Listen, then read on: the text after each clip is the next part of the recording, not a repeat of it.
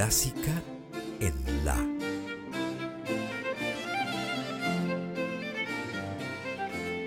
Idea y conducción, Margarita Celarayán.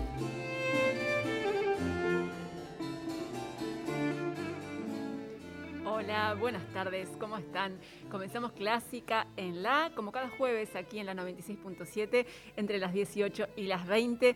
Empezamos este espacio que dedicamos a las actividades, creaciones y trayectorias de compositoras y también de directoras de todos los tiempos. Yo soy Margarita Celarayán, estamos con Analía Pinat en la operación técnica, con Norberto Lara en la coordinación de aire y aquí en el estudio estoy con mi compañera Carolina Guevara. ¿Cómo estás, Caro? Muy bien, ¿cómo andás? ¿Todo bien? Todo bien. ¿Lista para escuchar mucha música de compositoras? Por supuesto. Buenísimo. Por supuesto.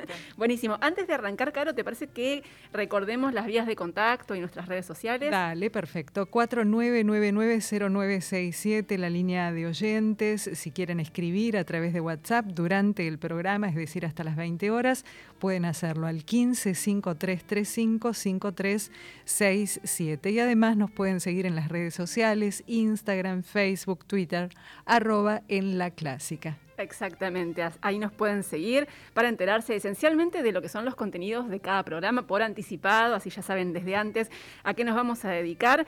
Hoy tenemos mucha música de compositoras, por supuesto, una sorpresa para la segunda hora, para quienes nos, nos sigan en las redes sociales será una sorpresa, ya les vamos a contar, pero empezamos como siempre con un viaje al pasado, con una historia de vida, con el relato de la vida de una compositora del pasado y por supuesto con algo de su música. Y la historia de hoy nos lleva a Inglaterra a los inicios del siglo XX.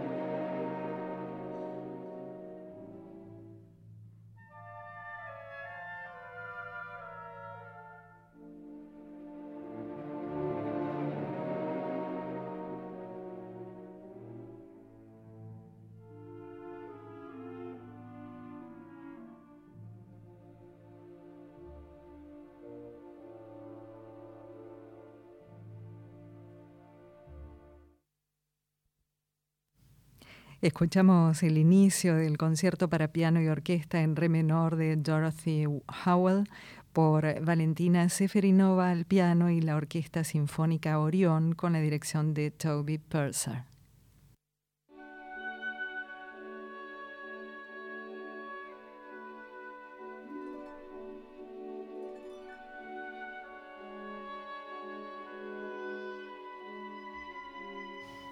Y Dorothy Howell es nuestra compositora histórica de hoy, en el inicio de Clásica en La, una compositora que llega por, por primera vez a nuestro programa, es la primera vez que compartimos música de ella, y es una de esas compositoras de las cuales hay poca música grabada, muy poca realmente, y también se sabe poco de su vida pero les voy a contar algo de lo poco que sabemos. Sabemos que Dorothy Howell nació en Handsworth, que es un suburbio de la ciudad de Birmingham, en el año 1898, en Inglaterra, ¿no? Era la quinta de seis hermanos, hijos de una pareja que amaba la música.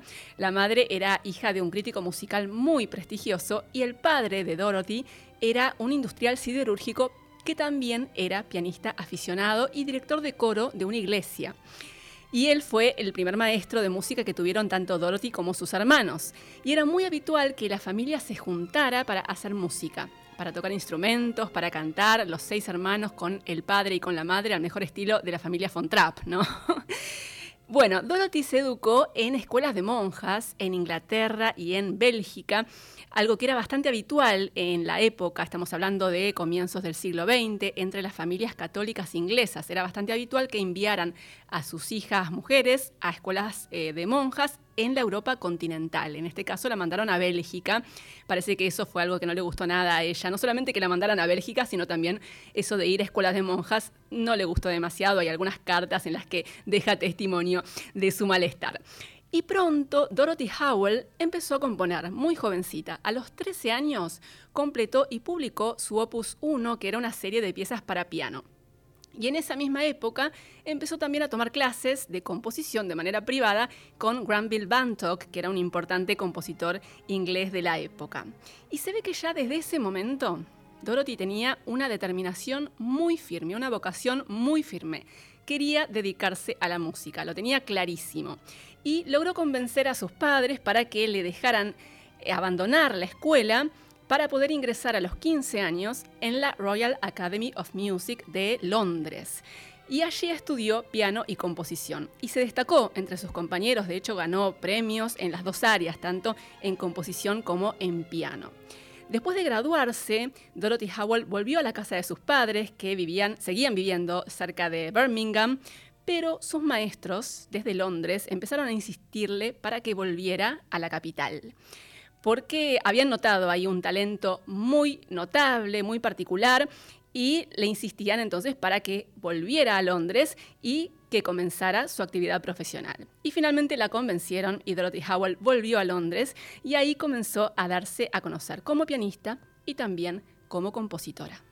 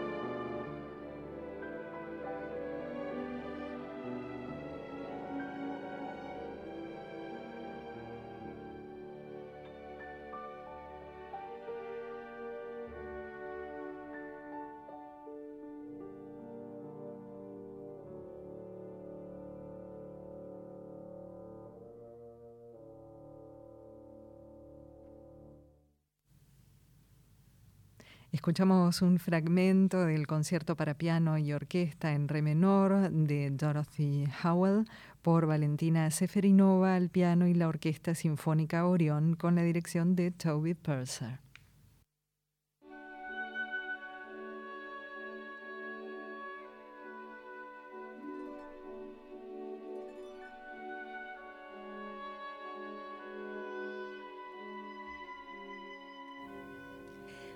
Howell hizo su debut como pianista en el año 1914, cuando tenía 16 años. Y poco tiempo después empezó a dar a conocer sus propias composiciones.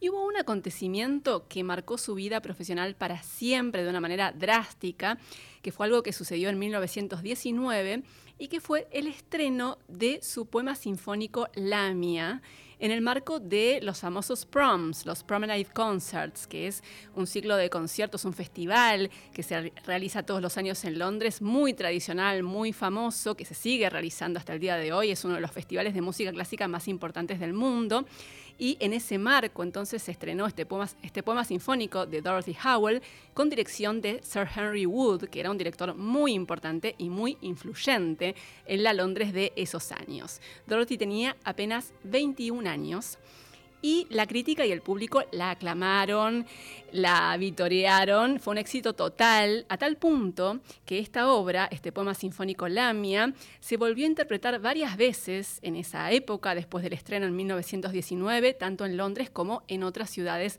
de Inglaterra. Y la prensa británica de la época la apodó la Strauss inglesa por Richard Strauss, ¿no? el gran compositor alemán también célebre por sus poemas sinfónicos tuvo un nivel de repercusión totalmente inédito para una mujer en Inglaterra en esa época, una mujer compositora, ¿no? En, los primeros, en las primeras décadas del siglo XX.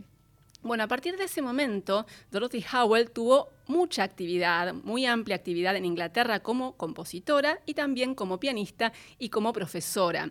En 1924 eh, empezó a trabajar como profesora de armonía y de composición en la Royal Academy of Music, que era la misma institución donde ella misma había estudiado, y allí enseñó hasta el año 1970, o sea, casi durante más de, de cuatro décadas, ¿no? Y durante la Segunda Guerra Mundial, como eh, ha sucedido con todas las personas que vivieron en esa época en países afectados por la guerra, involucrados en la guerra, por supuesto que la vida de Dorothy se vio también muy afectada. Y en esa época se unió a la Women's Land Army. Eh, sería la traducción algo así como Ejército de la Tierra de Mujeres, que era una asociación civil de mujeres justamente que se unieron para trabajar en los campos, en las tierras, para hacer trabajo agrícola que por supuesto en ese momento los hombres no podían hacer, ¿no? Y fue una experiencia muy significativa para ella, pero también bastante traumática y muy demandante, muy exigente.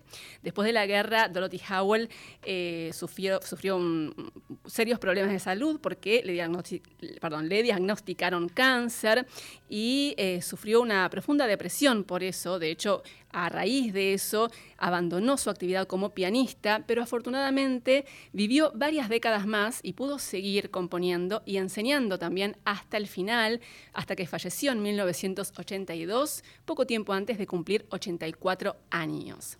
Y Dorothy Howell compuso cerca de 130 obras y en ese corpus de composiciones abarcó varios géneros. Escribió piezas para piano, también obras de cámara, obras orquestales, también música sacra, coral, sobre todo al final de su vida se dedicó es muy profundamente a, las obras sacras, pero muy pocas de esas obras, como les decía al principio, se grabaron.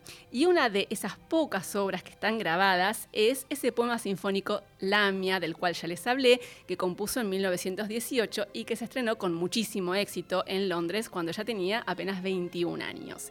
Y esta obra, este poema sinfónico, está basado en un poema del mismo nombre, Lamia, de John Keats, el famoso poeta inglés y está basado en una figura mitológica sobre la cual Keats inventó un poco una historia, ¿no? que tiene que ver con esta joven Lamia que por un maleficio fue transformada en serpiente.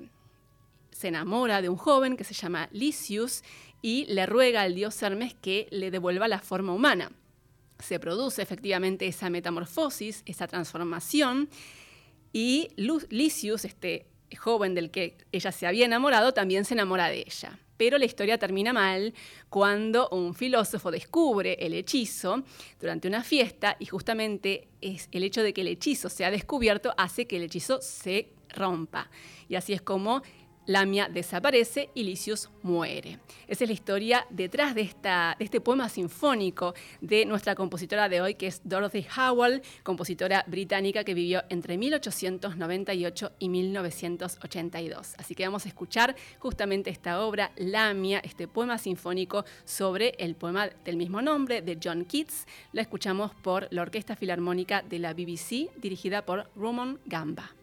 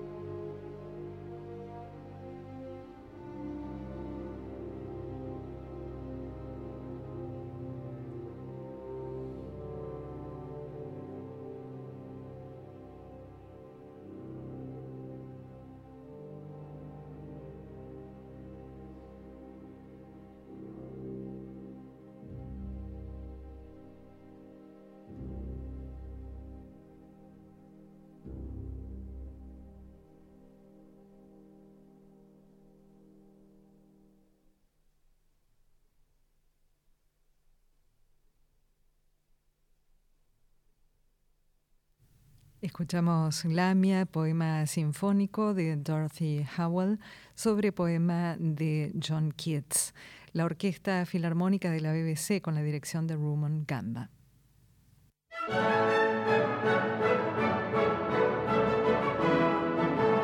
Falta mucho por hacer, esto es un trabajo de hormiga, pero cada paso que avanzamos es un importante cambio que hacemos. Jenny Delgado, directora de Orquesta Cubana. Yo creo que lo importante es esto, avanzar y ir cada uno desde su lugar, cada uno que tiene la oportunidad de hacer un pequeño cambio y un giro hacia las cosas.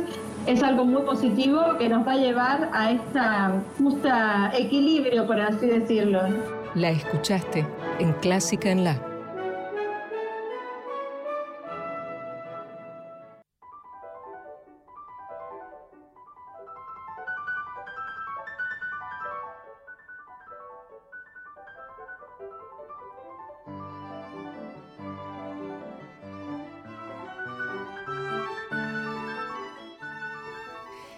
Seguimos en Clásica en la, aquí por la 96.7. Estamos hasta las 20 compartiendo muchísima música de compositoras. Caro, ¿te parece que reiteremos las vías de contacto? Dale, sí, por favor. 49990967, la línea de oyentes, el 1553355367 para enviar mensajes por escrito a través de WhatsApp y le agradecemos el saludito a Dionisia Vidós y también pueden seguirnos en redes sociales toda la semana, Instagram, Facebook, Twitter, arroba en la clásica. Así es. Y ahora seguimos con un material discográfico recientemente editado. Es un disco de la soprano Golda Schultz, que es una soprano sudafricana con una amplia trayectoria internacional en los principales escenarios del mundo. Este álbum lo editó hace muy poco el sello Alpha Classics y se llama This Be Her Verse, algo así como que este sea el verso de ella o el poema de ella. Este disco está dedicado a canciones de cámara de compositoras.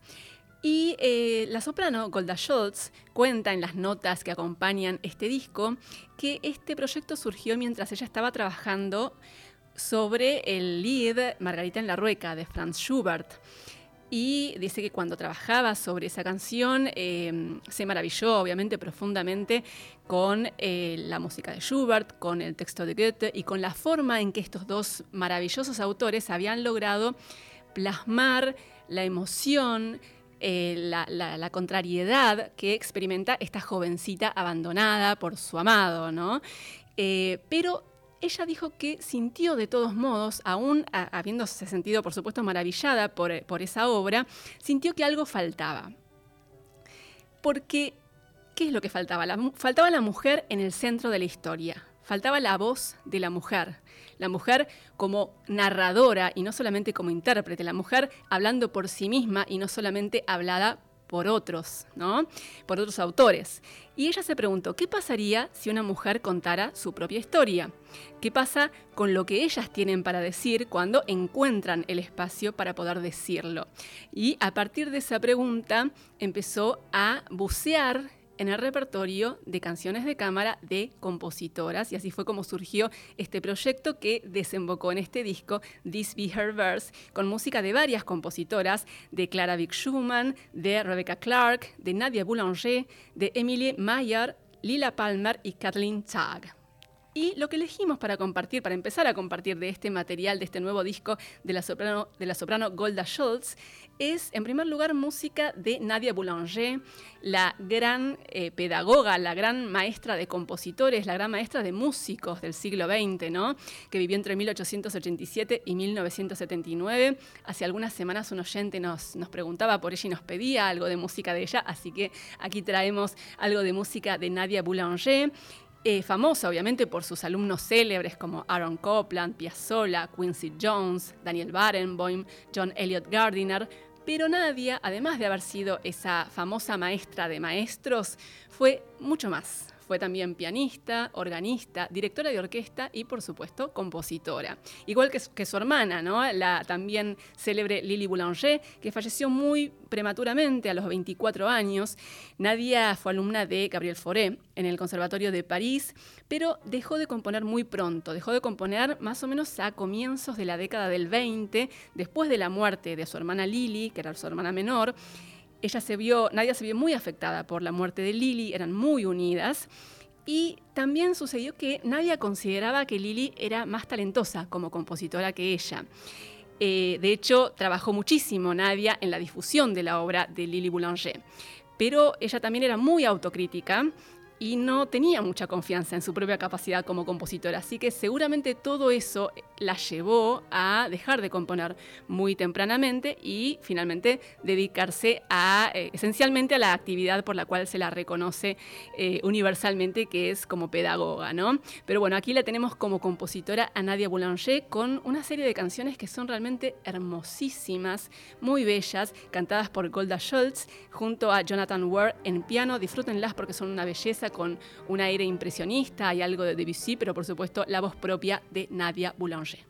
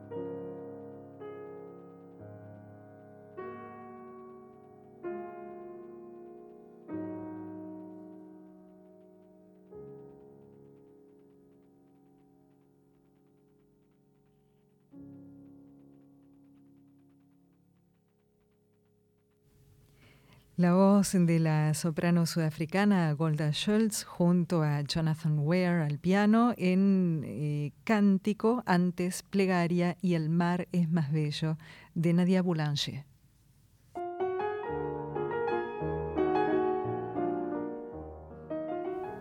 Y antes de la pausa tenemos algo más de este flamante álbum de la soprano Golda Schultz con canciones de cámara de varias compositoras. Y ahora elegimos una canción de Emilie, Emilie Mayer, ¿no? Caro, Emilie Mayer, aparentemente es así. Emilie Mayer. Le dije siempre mal. Emilie Mayer, compositora que vivió entre 1812 y 1883, que ya ha estado con su música y también con su historia aquí en Clásica en La. Les recuerdo que fue una de las pocas compositoras profesionales del periodo romántico y también una de las más prolíficas, esta compositora alemana que fue autora de música de cámara, de piezas para piano, de ocho sinfonías de un concierto para piano y orquesta y también de canciones, por supuesto. Llegaron a llamarla a Emilie Mayer la Beethoven femenina.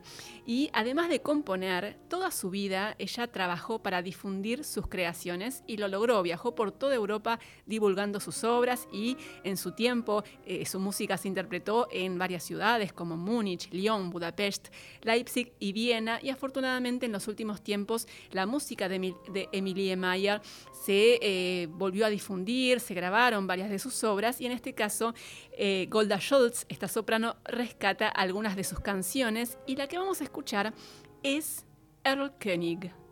el, poema de Goethe que musicalizó eh, Franz Schubert en ese maravilloso lead, en este caso con música de Emily Meyer. Así que escuchemos entonces a Golda Schultz junto a Jonathan Ware en esta versión de Erl König.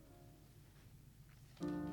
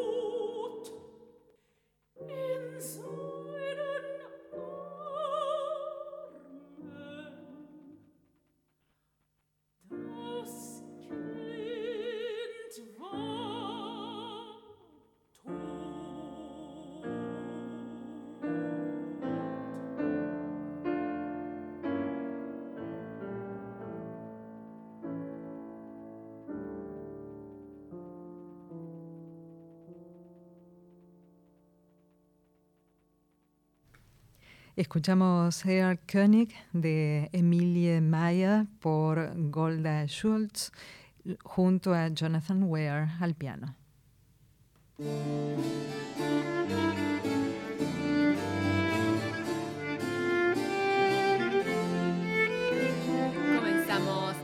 Segunda y última hora de Clásica en la, este espacio que dedicamos cada jueves a compartir historias, creaciones, trayectorias de compositoras y de directoras de todos los tiempos. Le damos la bienvenida a Mariano Massimino que nos va a acompañar en esta segunda hora en la operación técnica. Hola Mariano, ¿cómo estás?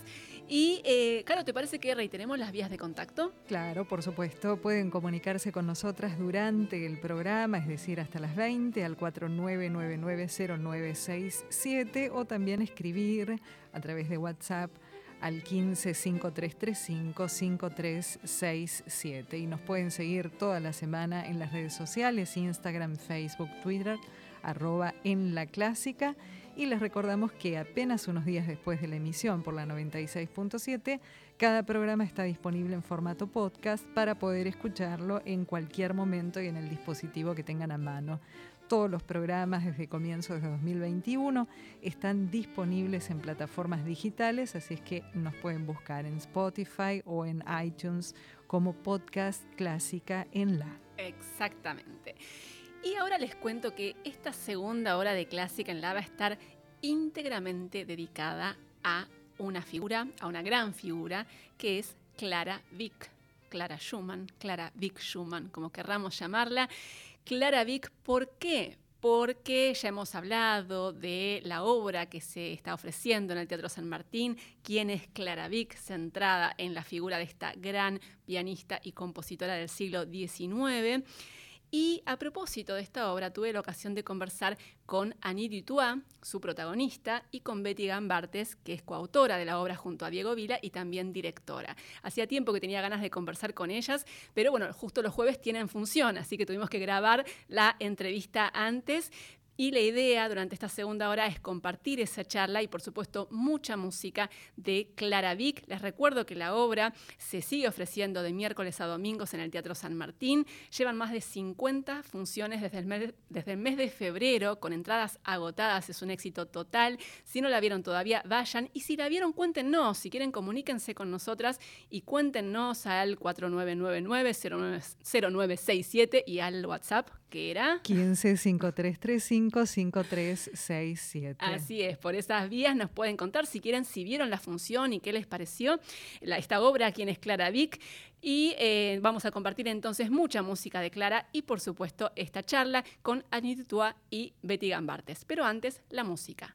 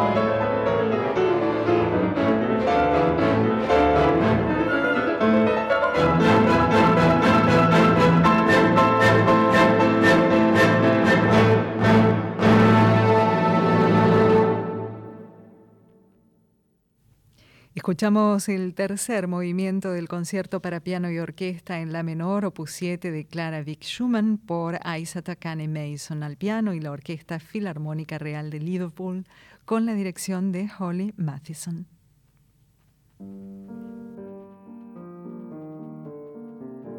Y como anticipábamos recién, tenemos el enorme placer de conversar con dos de las artífices de esta notable obra de teatro musical que está en escena en el Teatro San Martín, centrada en la figura, en la vida, en la obra, en las vivencias de Clara Vick. Así que es un enorme placer para mí saludar a Betty Gambartes, autora junto a Diego Vila y también directora del espectáculo, y a su protagonista, Ani Ditua Argerich. Hola Betty, hola Ani, ¿cómo están? Un placer saludarlas. Hola Margarita.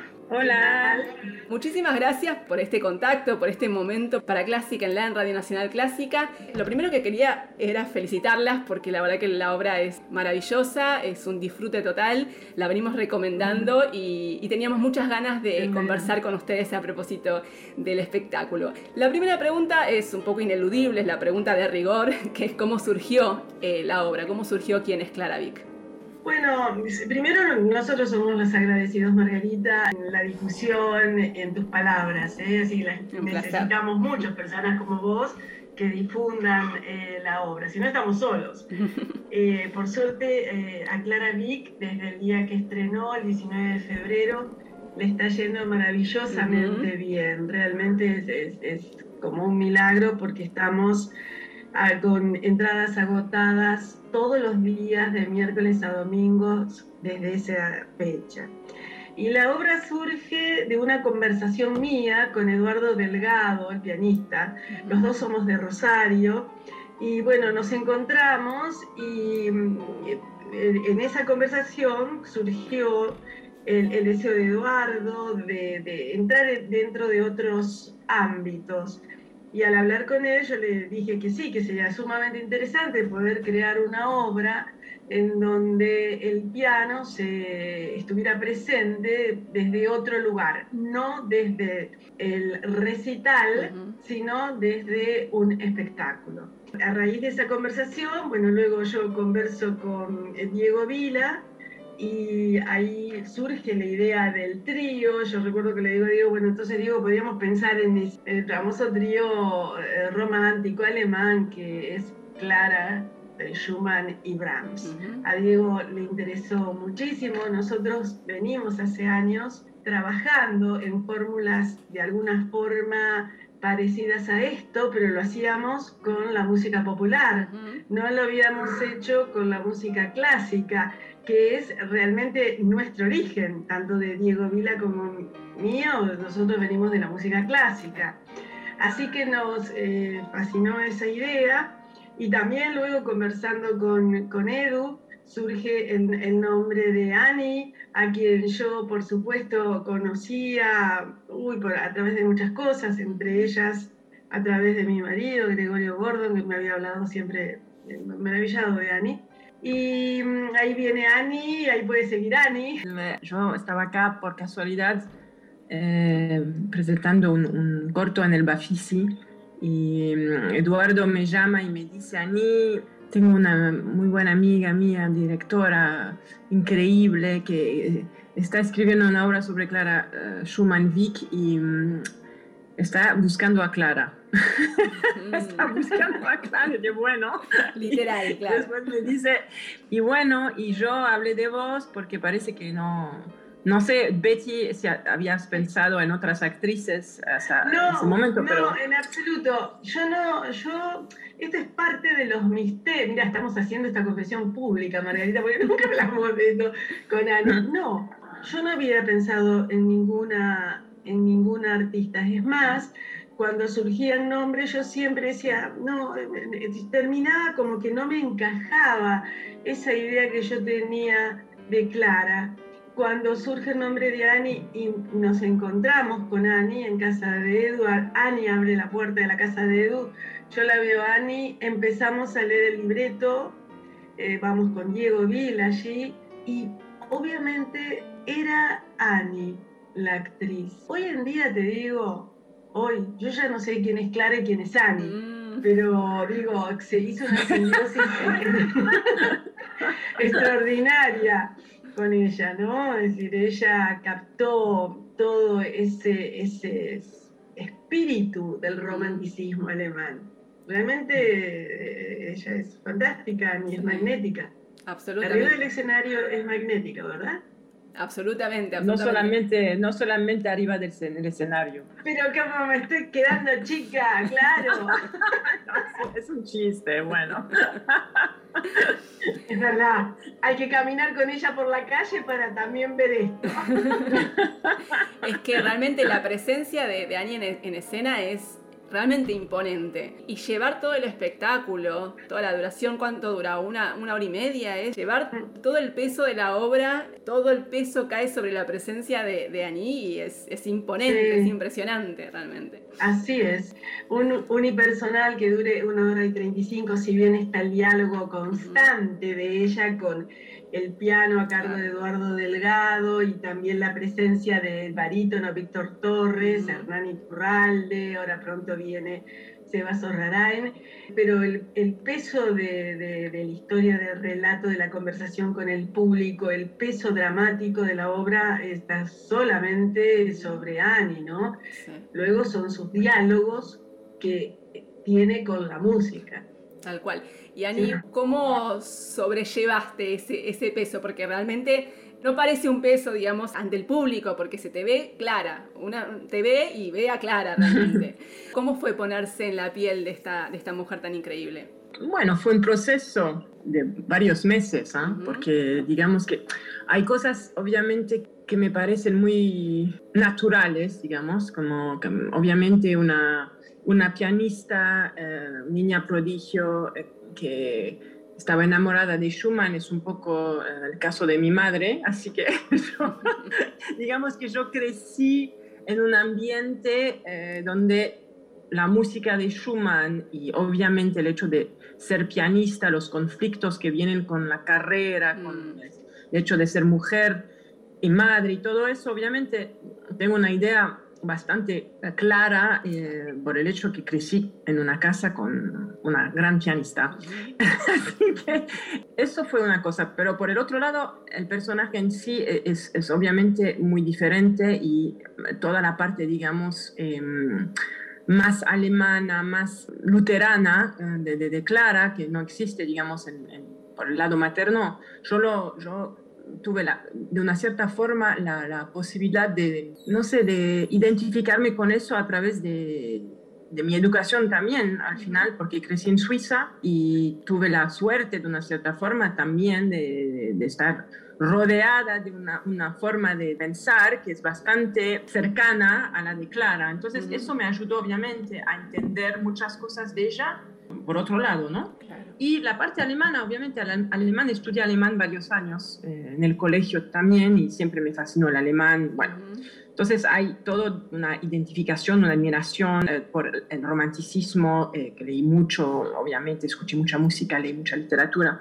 Fue un proceso después de identificarme también con las emociones, obviamente, eso viene de buscar yo me encuentro en ella, digamos, ¿no? Y, bueno, es así, ¿no? El, proceso de, actuación de una cierta forma. Es encontrarse a sí mismo al final, ¿no? no encontré cosas de mí a través de este rol. y además, obviamente, los que, lo, increíble, finalmente que estoy viviendo cosas que ella está, eh, está, estaba viviendo, el hecho de estar lejos de sus hijos. Estoy ahora mismo haciendo un gran sacrificio personal en el hecho que estoy acá hace muchos meses y hace muchos meses que no veo a mis hijos. Mm. Y la verdad es que en el escenario, cuando hablo de mis hijos, eh, los hijos de Clara, siendo Clara, las emociones son las mismas. Bueno, no exactamente, pero se entiende, digamos, hay una cosa muy personal también que me está atravesando eh, en la obra, ¿no? Es así. Y después cada día, cada vez, para mí es, es, una gran oportunidad poder hacer esta obra todos los días, cinco veces a la semana. Tenemos más de 50 55 funciones ahora, porque cada día puedo explorar más finalmente, ¿no? Hay capas que se revelan, es un proceso mágico, la verdad. Es, es una obra viva, ¿no? Es así, crece, está creciendo todo el tiempo. Y, a mí, me, para mí es una oportunidad artística increíble a nivel artístico y también para entender a esta mujer finalmente, ¿no? Que no, no, no, no es que pare de pensar en ella y todavía estoy leyendo cosas sobre ella. Entonces todo es una mezcla, como dice Betty, quién es Clara Vick, quién es Annie, no sé. Estoy un poco perdida, la verdad.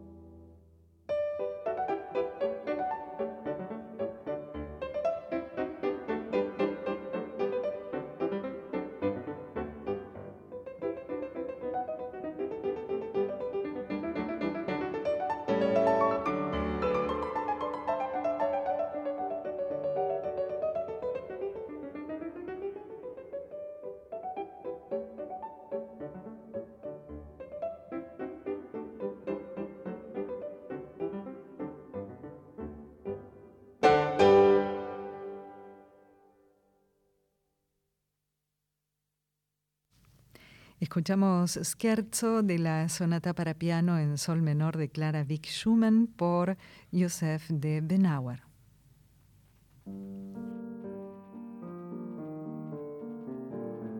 Estamos conversando con Betty Gambartes y Annie Dutois Argerich, dos de las artífices de la obra de teatro musical Quién es Clara Vick, que está en escena desde el mes de febrero en el Teatro San Martín, con localidades agotadas. Reiteramos que eh, las funciones son de miércoles a domingos a las 19 horas, a precios súper accesibles. Si no la vieron todavía, no se la pierdan porque realmente es una delicia esta obra. Betty Gambartes es la autora, junto con Diego Vila y también directora de la obra, y Aniditua Argerich, por supuesto, la protagonista, la Clara de este espectáculo de quién es Clara Vick. Quería preguntarles cuáles fueron los mayores desafíos con los que se encontraron al traer la figura de Clara con sus pensamientos, con sus vicisitudes ante el público del siglo XXI. Para Betty como directora y autora, para Ani como intérprete. Yo creo que el mayor desafío eh, resultó escribir un monólogo. Un monólogo es eh, por lo menos eh, para Diego y para mí, una forma bien complicada. veníamos nosotros de, tener muchas obras, que hemos escrito muchas, pero en un monólogo. Mm. Entonces el monólogo, eh, y, sobre todo un monólogo de una persona que viene a relatar su vida, ya conoce toda su vida, nos ponía en un lugar muy pasivo, el del relator que viene a contar su vida, a menos que, bueno, trabajes con flashbacks y, con recuerdos. Pero yo creo que el, el clic, por lo menos para mí, fue cuando me di cuenta que Clara venía desde su tiempo histórico hacia nosotros para hablarnos de ella. Clara siempre ha sido muy mal juzgada, muy mal valorada. Nosotros tenemos, todos nosotros, eh, anécdotas personales de cómo se la menosprecia, no se la menosprecia desde el punto de vista artístico para nada, sino desde el punto de vista personal por el tema del supuesto abandono de Schumann y la relación con Brahms. Entonces, encontrar, y para mí eso era muy fundamental, y, desde el vestuario muy fundamental, que, que, uno viera la presencia de Clara y, y, dijese, pero ¿dónde estoy? Que desde el vestuario no hubiera una identificación clara de tiempo, temporal. Entonces, Clara viene desde ese su, su momento histórico a explicarse, ha decidido explicarse. Entonces, en, uno de los días de su cumpleaños, viene a dar testimonio por fin de ella, cuando en la verdadera Clara, bueno, toda la, gran correspondencia que tiene con Johannes Brahms es destruida. O sea, todo ese gran momento de apasionamiento entre ambos no existe. Eh, fue destruido. Existe lo que ellos decidieron que exista pero ambos destruyeron mucho material. Y es ese lugar lagunar ¿no? que nos permite a nosotros poder crear y ficcionalizar, porque por supuesto es una ficción. Ese creo que fue el mayor desafío, eh, tenerla presente a Clara. ¿Cómo hacemos para que Clara esté viva hoy aquí? Y bueno, era traerla. Traerla en el cuerpo, en la voz, en la piel de Annie Titual. Y para, vos, Annie, ¿cuál fue el mayor desafío de traer a Clara a este, al público del siglo XXI? Yo no lo pensé mucho así, la verdad.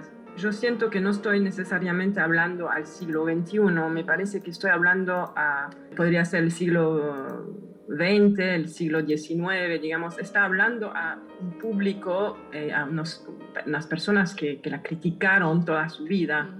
Y entonces la manera que puede resonar para un público de ahora obviamente es diferente que un público de hace 50 años o qué sé yo, pero yo siento que es un poco, mm, eh, está hablando de cosas todavía y yo siento también en el público la manera de, de responder, de emocionarse, hay cosas que son universales, digamos, eh, la pérdida de un, hijo, el hecho que el marido se vuelve completamente loco y la deja finalmente con ocho hijos y ella con una carrera. La cosa de la carrera internacional, quizás eso es bastante específico, pero una madre que tiene el conflicto al final entre la maternidad y, y el trabajo, una persona que también tiene sentimientos, que es humana, que se enamora de un hombre que no es su marido, pero que al final tampoco no sabemos muy bien. Eso estamos haciendo una bioficción acá, hay que decirlo, porque como lo dijo Betty muy bien, hay muchas cosas que no se saben.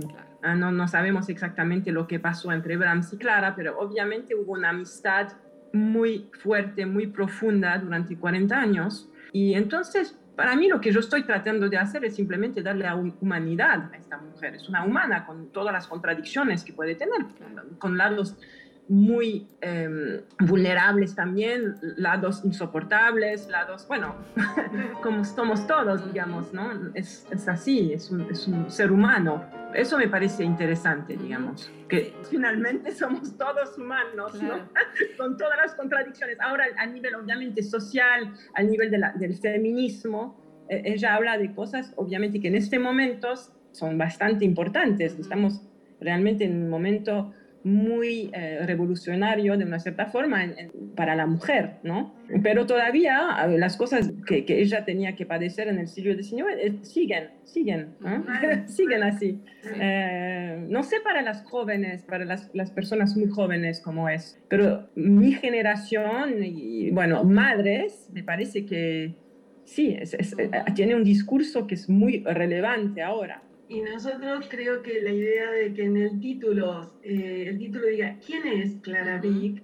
tiene el propósito de que cada espectador tenga una respuesta personal, que pueda dialogar con Clara y dialoga con Clara en silencio, pero que se, eh, ese ida y vuelta y que pueda tener una respuesta absolutamente personal y única. Y eso es lo que nos importa, no que opinen masivamente, llevados por una información, sino que tengan la vivencia de que Clara les habla y Clara les pide que piensen, que razonen. Y yo, pregunta Clara, y yo, ese diálogo es el que nos importa a nivel creativo y a nivel teatral, ¿no? Claro.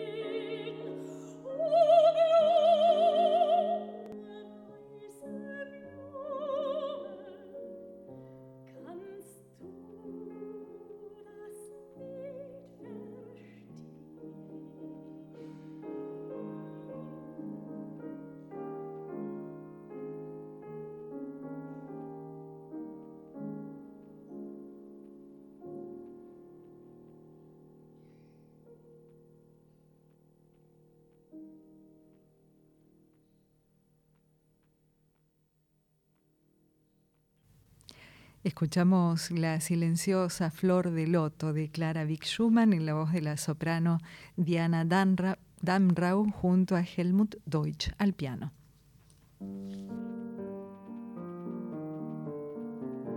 Estamos conversando con Annie Tituá y Betty Gambart, es la protagonista y la coautora junto a Diego Vila y directora de la obra ¿Quién es Clara Vick? Una obra que a mí me parece que es interesante desde antes de verla, ¿no? Ya desde el título. Como nos decías recién, eh, Betty, ¿quién es Clara Vick? Que hace partícipe también desde esa pregunta al espectador, ¿no? Pero también porque eligieron el apellido de ella, ¿no? Clara Vick y no Clara Schumann. Y les quiero preguntar qué significado tiene eso, eh, la, la elección del apellido de Clara Vick, más allá de que después ella ella tomó el apellido Schumann, ¿no? En cierto modo como un acto de rebeldía también. Pero, ¿qué significado tiene el haber elegido para el título el apellido de ella? Creo que es una provocación, porque si vos eh, a cualquier músico le preguntás eh, sobre Clara Vick, un músico va a saber en general. Eh, si vos preguntás al público Clara Vick, no saben. Si decís Clara Schumann, saben. Entonces es una, es una forma de provocar también, ¿no? E, esa pregunta. Y además nosotros en la obra decimos que ella eligió ser Clara Schumann. Ella eligió ser Clara Schumann. Algo que difícilmente una mujer haga hoy en día, ¿no? 100 años atrás todavía existía esto de que uno era valorizada, respetada si tomaba el apellido del marido, ¿no? Cuando Clara Vick, ella como Clara Vick, era una rockstar, era absolutamente conocida, famosa, y Schumann no. Y ella toma ese apellido y es quien difunde la obra de Schumann y por supuesto también la de Brahms. Y ella también en la obra o en la ficción dice, y para que les quede claro, esto no lo dice, pero obviamente el subtexto, no fui Clara Brahms. Dice, eh, no quise. Y es decir, que tengo que venir a explicar todo eso. es un poco el juego, ¿no? El interés en, en la parte ficción, ficción de su vida, qué pasó realmente con Clara, ¿no? ¿Qué pasó en esos dos años y medio que no fue a Endenich a ver a Schumann? Es todo un serio. Totalmente. Totalmente. Y que da ese, ese terreno libre para, para, justamente la ficción, ¿no? El desarrollo de todo lo que se pudieron ustedes imaginar de lo que pudo haber pasado ahí, ¿no?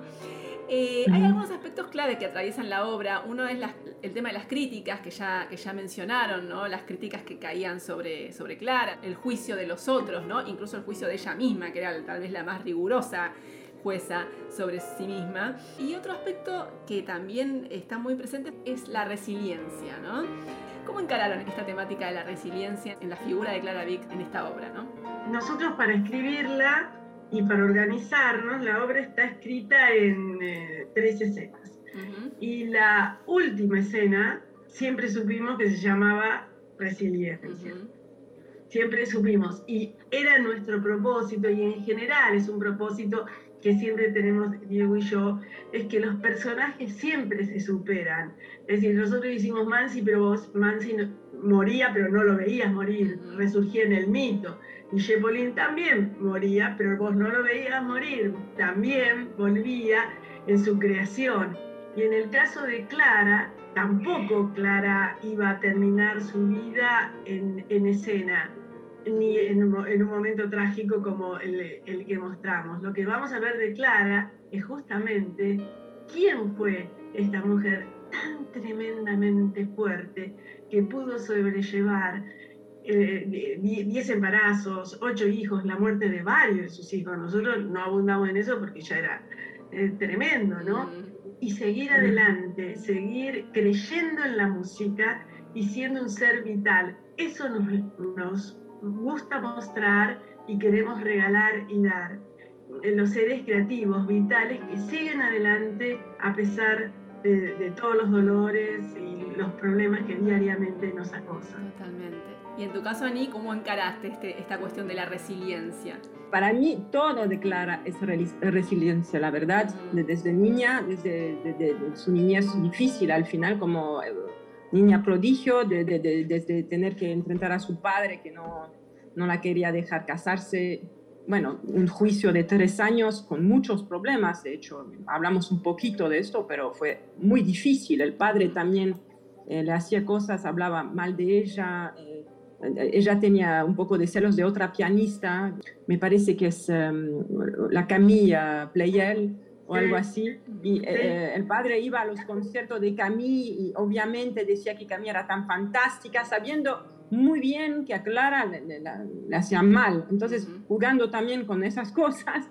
Y bueno, y después su vida con, con, con Schumann fue difícil también al final. Ah, hubo momentos fantásticos, obviamente, pero no fue una vida ella tenía que trabajar mucho también para poder ser la familia. Le gustaba, ¿eh? También, pero había también una realidad económica que ella tenía que sostener al final. Y tener ocho hijos, eh, embarazos, haciendo sus giras en condiciones del siglo XIX que no son de ahora, ¿ok? Mucho tiempo, es increíble. Para mí es un ser resiliente, ya está, no es que al final... Eh, toda la obra habla de esto finalmente. Em, sí, es su característica para mí. Para terminar, les quería preguntar, ¿qué aprendieron de Clara en todo este proceso? ¿Qué pregunta? Yo te diría que, que aprendí del grupo que creamos, más que de Clara. Clara está ahí, Clara nos une. Yo creo que aprendí mucho de Ani, aprendí mucho de y por Ani, mucho de Eduardo, mucho de Víctor, por supuesto, eh, de Diego, y de trabajar en conjunto nosotros y de dar vida a una obra que, que por suerte el público dialoga y agradece. eh, creo que aprendí a seguir creciendo y a través de las obras. Y creo que este grupo humano, que es Ani, Eduardo, Víctor y, y, el San Martín también. Yo quiero agradecer también a todo el equipo creativo, a, Gastón Joubert, que hizo una escenografía como yo soñaba, en, la abstracción total, que parece que no hay nada, pero hay, hay mucho, pero que es abstracto para que uno pueda crear sobre eso. Al extraordinario vestuario de Graciela Galán, a las luces de David Celdes, a todos los asistentes, al equipo técnico. Hubo un equipo humano, que es bien grande, que creyó y que nos acompañó a ir vislumbrando la obra. Y en ese sentido tengo un gran agradecimiento y un agradecimiento especial a Ani y a Eduardo, porque ellos no viven acá. Ani vive en, en, el mundo, pero fundamentalmente vive en, en Europa y, y, sus hijos están en Estados Unidos. Y Eduardo también vive en California. O sea, dejar todo para venirse a la Argentina, para hacer durante tantos meses esta obra, yo les tengo un profundo agradecimiento. Bueno, todo lo que dijo Betty eh, también. Eh, quiero decir que obviamente es una obra de un equipo de, de personas. Eh, bueno, yo, yo, estoy en el escenario, estamos tres en el escenario, pero detrás de todo eso hay todo el mundo que está trabajando durante la función, durante la función eh, de la preparación, es como es un embarazo, un embarazo de muchos meses, tremendo, con, con, bueno, la pandemia en el medio. Eh, y es verdad, hubo realmente una, un gran amor y un vínculo profundo entre todos acá. La verdad es muy especial. Entonces Clara nos dio esto. Claro. Eh, eh, Clara es la mamá. Somos los niños, de una cierta forma. Pero estoy súper feliz de una cierta forma que recién hubo un artículo en La Nación sobre Clara como compositora. Y como Clara finalmente hablan de ella, de lo que escribió también, que me pareció algo muy lindo, porque estoy segura que, aunque Clara paró de componer por varias razones, le encantaba componer al final y yo siento que al final nos, nos está mirando agradecida, ¿viste? bueno, gracias. Finalmente, algo me parece muy lindo, además de todo, su vida, etcétera, pero que se conozca un poco la compositora también, ¿no? además del resto. Eso me hizo muy, muy feliz. Eh, antes de cada función hablo con ella, tengo una pequeña vela y todo esto, es mi manera de conectarme también y antes de entrar en el escenario hablo con ella un poquito. Digo, esto, ese no, eso. Para vos, Clara. En alemán. Le digo en alemán porque no sé. Así es. Betty Gambartes, Anita Tua, realmente ha sido un placer enorme conversar con ustedes. Muchísimas gracias por esta charla y lo mejor para las funciones que quedan. ¿Hasta cuándo siguen? Fines de julio, ¿no? El 31 de julio. el 31 de julio. No se pierdan entonces quién es Clara Vic en el Teatro San Martín. Muchísimas gracias Betty Gambartes y Ani Dutua por esta charla. Por favor, a vos Margarita. Gracias Margarita. Gracias. Gracias Betty. A vos Ani. Besitos.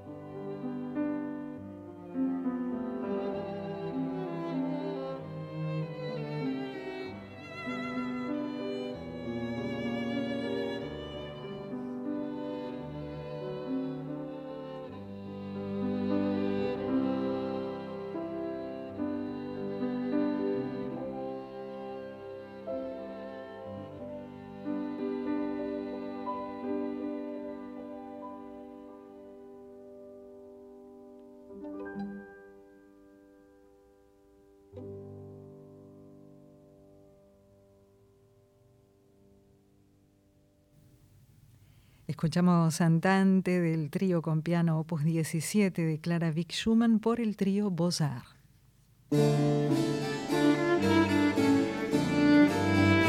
así llegamos al final de Clásica en la de hoy. Tenemos un mensajito, Caro, ¿no? Mensaje de Jorge Vidal, dice, excelentes comentarios sobre una mujer extraordinaria. Mis felicitaciones y un saludo para ustedes. Muchas gracias, Jorge. Sin duda, es una mujer absolutamente extraordinaria, Clara Vick.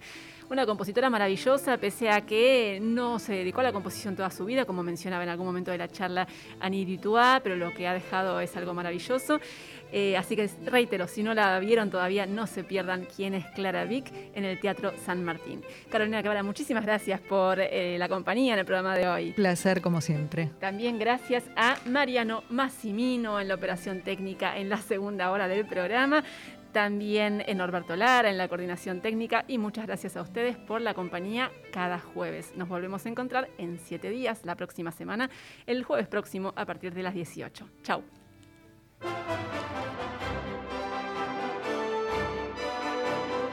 Sentite en casa. Escucha 96.7. Radio Nacional Clásica. La radio pública.